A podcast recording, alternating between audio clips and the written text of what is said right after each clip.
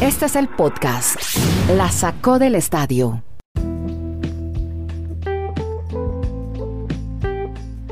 Bueno, aquí estamos de nuevo con ustedes en este podcast que hacemos desde Estados Unidos con Kenneth Garay, Dani Marulanda en Colombia, Andrés Nieto desde Santiago de Chile, aquí en Providencia.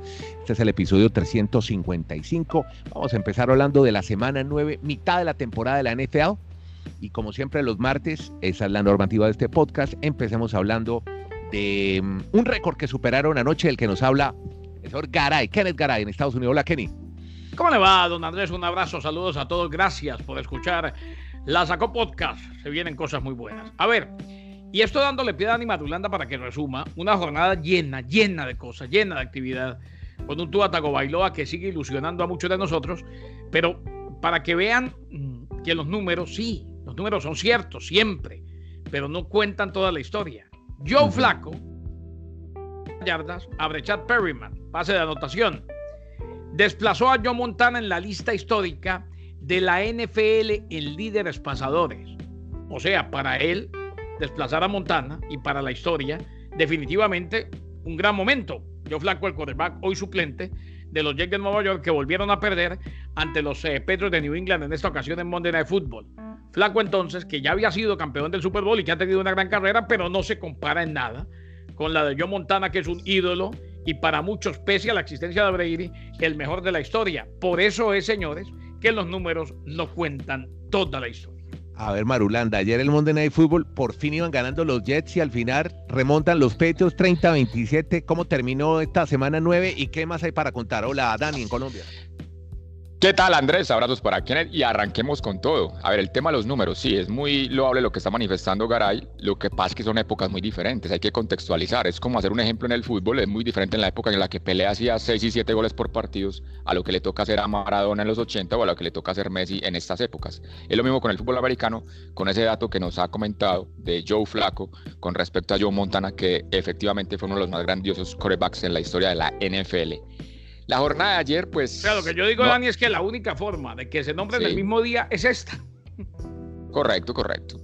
Bueno, el, el tema, Kennedy Andrés, de, de, la NFL, ya podemos hacer una especie de, de balance de mitad de temporada, porque ya estamos en la fecha número 9, sí. Vamos de extremo a extremo. El extremo superior, los Pittsburgh Steelers, el único equipo invicto en la temporada y es la primera vez en su historia que arrancan una campaña con 8 y 0. Ni siquiera esa maravillosa época de los 70, cuando los Steelers dominaban el mundo de la NFL, habían arrancado una temporada así. Eso no quiere decir que este Pittsburgh sea mejor que el de esa época, simplemente circunstancias y rivales no tan fuertes, pues también les ha dado esa posibilidad de arrancar la temporada así. Y el extremo bajo son los Jets de Nueva York, que anoche usted, Andrés, estaba muy pendiente, muy pendiente viéndolos en el Monday Night Football frente a los Patriots. 0-9. Primera vez en la historia que los Jets arrancan con nueve derrotas consecutivas una temporada, están pensando más en Trevor Lawrence, que sin lugar a dudas es el más codiciado para el draft del próximo año. Lo que pasa es hay un detalle, Trevor Lawrence apenas está en su tercer año colegial, o sea, si él decide, decide jugar una temporada más en el college, pues ahí se quedaría viendo un chispero, como dicen en Colombia los amigos de los Jets, porque no lo podrían reclutar. Pero el partido de ayer era para eso. Eh, sorprendía que, que, los Jets estaban ganando por 10 puntos y al final se dejan remontar. Mucha gente en las redes sociales dicen que están haciendo el popular chanking, o sea, es perder para ganar, perder para reclutar mejor gente en el draft. Algo que también criticaron a Miami, recordemos la temporada pasada, pero a la postre pudieron tener a Tua Tagovailoa. A propósito de Tua, hay un dato bien llamativo, no es querer lanzar ya las campanas al aire, como dicen por acá en estos, en estos territorios, pero Tua Tagovailoa en los dos juegos que ha tenido tiene mejor rating de pasador que un tal Patrick Mahomes. Mm. Los dos mejores, los dos inicios de Patrick Mahomes son superados en estadísticas por Tua. Y ha ganado los dos partidos, que es lo más importante, a diferencia de Herbert, de Barrow, que esa temporada son novatos.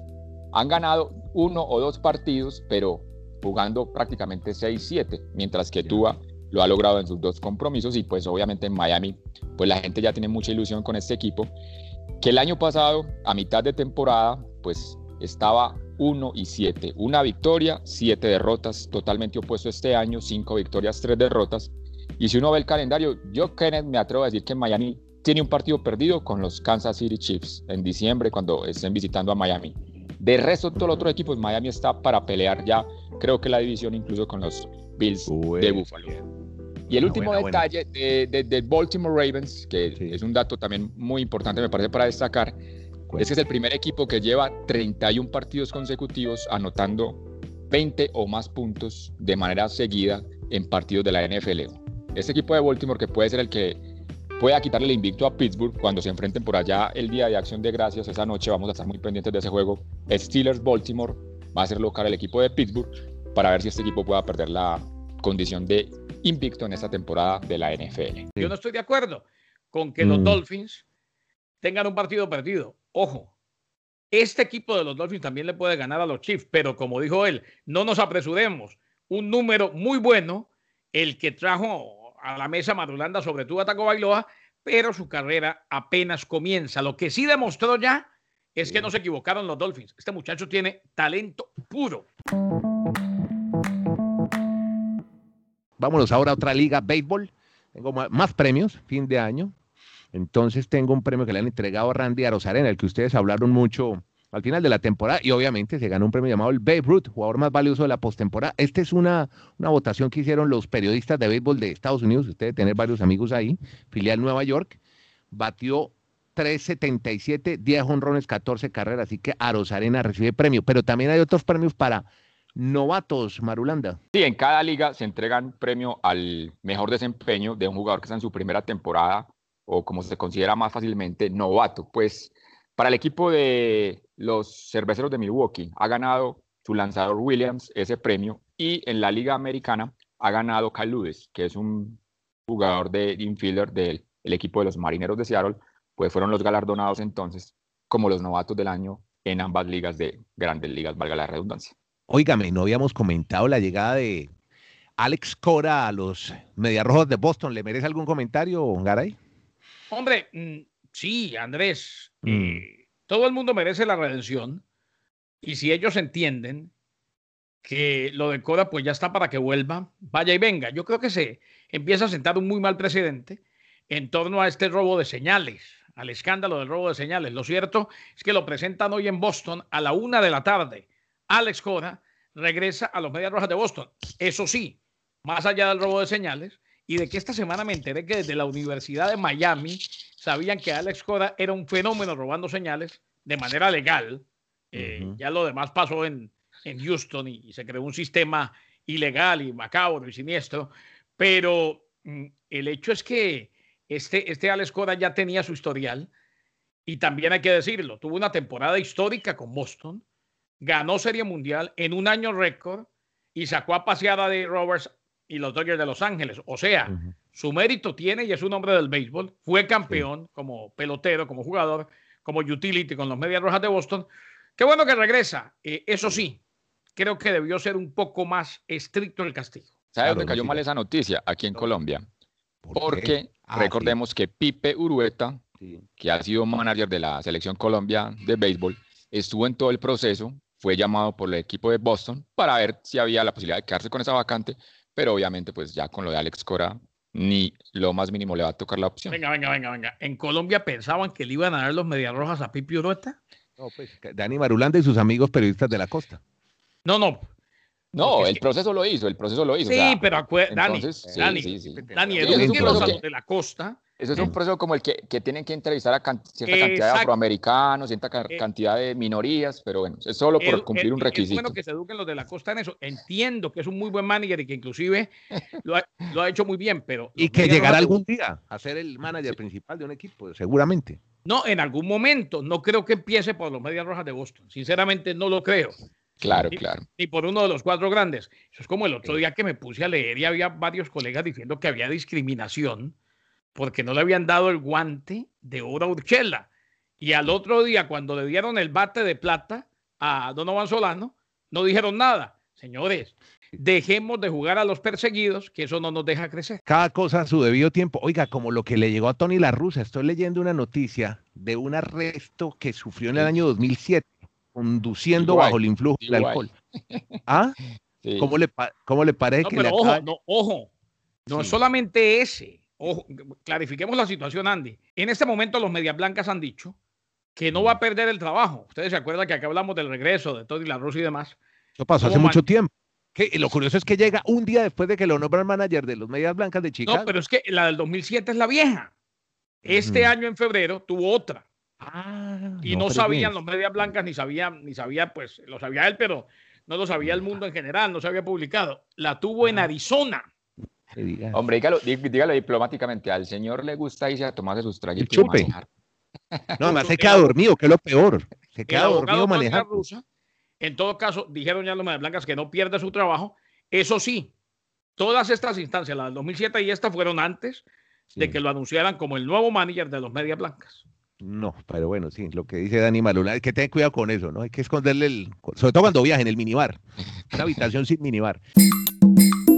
Bueno, mire, más bien hablemos de la NBA por el calendario. Ya sabemos que empiezan ahora Navidad con NBA, que es buena noticia, 24, 25 es del 22 pero hay una serie de modificaciones y también el agente libre, ¿cómo se va a manejar en la NBA, Kenny?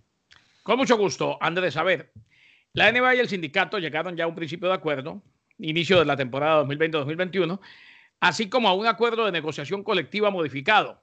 O sea, el acuerdo señala que la agencia libre va a comenzar a las 6 de la tarde del este el viernes 20 de noviembre, dos días después del draft de la NBA. La temporada regular comenzará el 22 de diciembre, calendario de 72 juegos, y el tope salarial se fijará en 109.1 millones y el impuesto de lujo será de 132.6 millones, los mismos números que se tenían en la temporada 2019-2020 antes de que las finanzas de la liga sufrieran un golpe drástico como resultado, claro, del COVID-19. Así que los equipos esperaban hace algún tiempo que ambos números siguieran siendo los mismos, ya que era mejor tanto para los equipos como para los jugadores evitar una caída masiva en el tope salarial para la próxima temporada debido a la caída no planificada de los ingresos. Así pues que ya tenemos fechas, ya tenemos impuesto de lujo, tope salarial, eh, ya se habla del el día en que se inicia la agencia libre, ya tenemos el panorama. Pero Garay, le hago una pregunta, el tema del público, porque una de las premisas era tener una NBA con público en todos los coliseos. ¿Eso en qué quedó? Eh, se dice que va a haber público limitado de acuerdo a lo que decidan los estados. Mm, es que es muy, es muy, complicado para cualquier liga por, por, el país, por la manera como se maneja el país. ¿eh? Con estados federados. Con estados federados no es un país presidencial. Aquí no puede el presidente decir, vea, desde hoy todos van en todos los estadios del país asistir en un 80%, ¿no? Puede cambiar. O sea que eso no lo controlan las ligas. Es un ejercicio transversal que tienen que hacer, efectivamente, país federal, con los gobernadores. Bueno, mire, y ahora pues que llega el señor Biden a la presidencia, pues con mayor razón seguramente va a haber mucho más restricciones en ese tema. Vea, si usted de pronto... Que no se le vaya la mano que, el país tiene que seguir. Bueno, no, sí, no, él va a seguir. Mire, si usted está, usted vive en Lotz, Polonia, y de pronto pide un Uber Eats, ustedes han pedido el Uber Eats, que es comida que la trae un muchacho, un repartidor, un, eh, un delivery, dirían aquí en Chile, es posible que si usted vive en Lot, Polonia, llegue a su casa en un Uber Eats un campeón olímpico a entregarle la comida. Él es nada más ni nada menos que Rubén Limardo, esgrimista venezolano. De Venezuela. Medalla, medalla de oro. Sí, es que le toca estar en Polonia para prepararse, porque es donde hay más alto nivel, sobre todo en este tipo de competición de esgrima, que es la espada. Eh, él quiere estar en los Olímpicos de Tokio, pero para poder vivir en Polonia y sostenerse, le toca ser repartidor de comida para esta plataforma en línea en Polonia, debido a la crisis, no solamente de su país, Venezuela, sino a la pandemia del coronavirus. Estamos hablando de un campeón olímpico, medalla de oro, hoy repartidor de Uber Eats, Rubén Limardo. Estoy hablando de palabras mayores. Este, mire, Marulanda, pregunta por Rubén Limardo, un venezolano, es una verdadera estrella. sí, sí, sí. un figurón. Así no, que... y es que Venezuela tenía muchas proyecciones en la época de la presidencia del señor Chávez, porque había mucho presupuesto para los deportistas, pero eso se fue reduciendo año tras año y ahora prácticamente ya ni compiten. Bueno, mire, como son de famosas en Colombia las medallistas de oro, la Caterina Ibargüen y Mariana Pajón, este, este fue campeón olímpico, el único oro al lado de otro boxeador, Francisco Morochito Rodríguez, que fue en México 68 medallas de oro, las dos únicas medallas de oro que ha tenido Venezuela y uno de ellos está de Uber Eats. Bueno, qué, qué, qué paradoja está la vida. El King of Data tiene datos de ciclismo. Así que, a ver con qué se nos viene, señor Marula. Andrea, ya estamos hablando de la conclusión de la Vuelta a España y hay un dato que sí es bien importante y bien llamativo. Esta es la primera temporada en la historia del ciclismo, el primer año, en que las tres grandes se definieron entre el ganador y el segundo por menos de un minuto de diferencia. Vamos a recordar que Tadej Pogachar le ganó el Tour de Francia por 59 segundos a Primo Roglic. Este fin de semana Roglic le gana solo por 24 segundos a Carapaz la Vuelta a España y el Giro lo había ganado el amigo Tao Gegenhardt, al británico, también por menos de un minuto a su más inmediato perseguidor. Esa es la gran pregunta que se hace ahora el mundo del ciclismo. ¿Será que todo se va a definir en bonificaciones? Porque es que como todo está tan estudiado, todos los equipos trabajan con el, potenciómetro, mm. entonces las diferencias no van a ser como antes que se atacaban por las sensaciones de cada ciclista en una, en una etapa, sino porque ya todo está controlado. Ahí va a ser lo que vamos a analizar los próximos años del ciclismo. Puede ser, así seguramente lo vamos a ver en futuro. Vamos con el fútbol porque en la, en la MLS el Capitán América salvó del título al Philadelphia Union. ¿Cómo es, cómo es la historia? ¿Cómo que el Capitán América? ¿Qué tiene que ver con Philadelphia Union, Kenny? Pues le cuento, Andrés, y vale la pena que vaya a adivinar la foto. Resulta que Filadelfia se ganó el primer trofeo en su historia. El Supporter Shield, que es el trofeo que le dan al mejor equipo del año en la temporada regular, que además pues involucra o, o les da derecho a estar en la Champions de la CONCACAF, localía en casa durante los playoffs y un dinero. Primera vez que ganan algo, primera vez que levantan un trofeo, pero el trofeo no llegó a tiempo. Gracias a Dios ya llegó. ¿Qué tenían planeado inicialmente? Una caja de pizza, porque es un trofeo de esos de plato, parecido a que dan en la Bundesliga o en el Community uh Shield. Sí. Tenían pensado una caja de pizza, ponerle encima la decoración del Supporter Shield, eh, hacerla presentable y salir con eso. Estamos hablando de, que esto pasó en los Estados Unidos, no fue que pasó en mm. Bucaramanga, ¿no? Eh, en Filadelfia. Exacto, en Filadelfia. O sea, no, eh, porque cada vez que le digo a Nieto, Nieto, estoy sin, estoy sin luz, le dice, y en los Estados Unidos. Bueno, esta también fue en, en Filadelfia, en la ciudad de la Atlanta.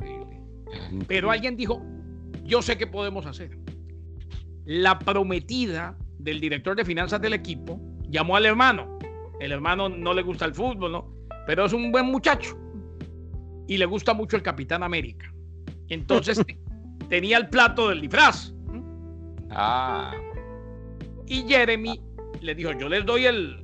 Andrés, pero venga, eh, a los millennials, el escudo del disfraz no, no es un plato, es un escudo protector, ¿o no? yo estoy Pero claro, sí es el escudo protector, exacto. lo que pasa es que. Ah, yo los pongo a ustedes, Milenia, no me quedas, los escucho muy No, y es verdad, Dani, pero es que lo, lo convirtieron en plato. Muy bien, muy bien. Él dijo, yo se los doy, hagan con él lo que quieran, y ahí están las fotos. Lo convirtieron eh, y le pusieron un magneto del Supporter Shield y quedó bastante presentable. Inclusive vaya la foto de Philadelphia Union con el Supporter Shield. Eh, él dijo, yo se lo presto con tal de que me, me, lo repongan. O sea, ustedes hagan lo que quieran, pero después me dan uno nuevo, del Capitán América. E inclusive, eh, el Philadelphia Union puso el salvador de la celebración del Supporter Shield, el hermano de la prometida de nuestro gerente de finanzas, Jeremy. Gracias, Jeremy. Y ahí está. El Capitán América salvó el trofeo del Philadelphia Union. ¿Cómo le parece? Probablemente, Andrés Kenneth, algún día, o a nosotros nos tocará, la MLS puede ser la liga más importante de fútbol del mundo. Pero esto es una demostración que todavía están años luz de la organización de la NFL, Major League Baseball y la NBA. Bueno, miren, más de Ahora, ya llegó, ¿no? Ya llegó. ya lo tienen el original. Es que venía de Los Ángeles.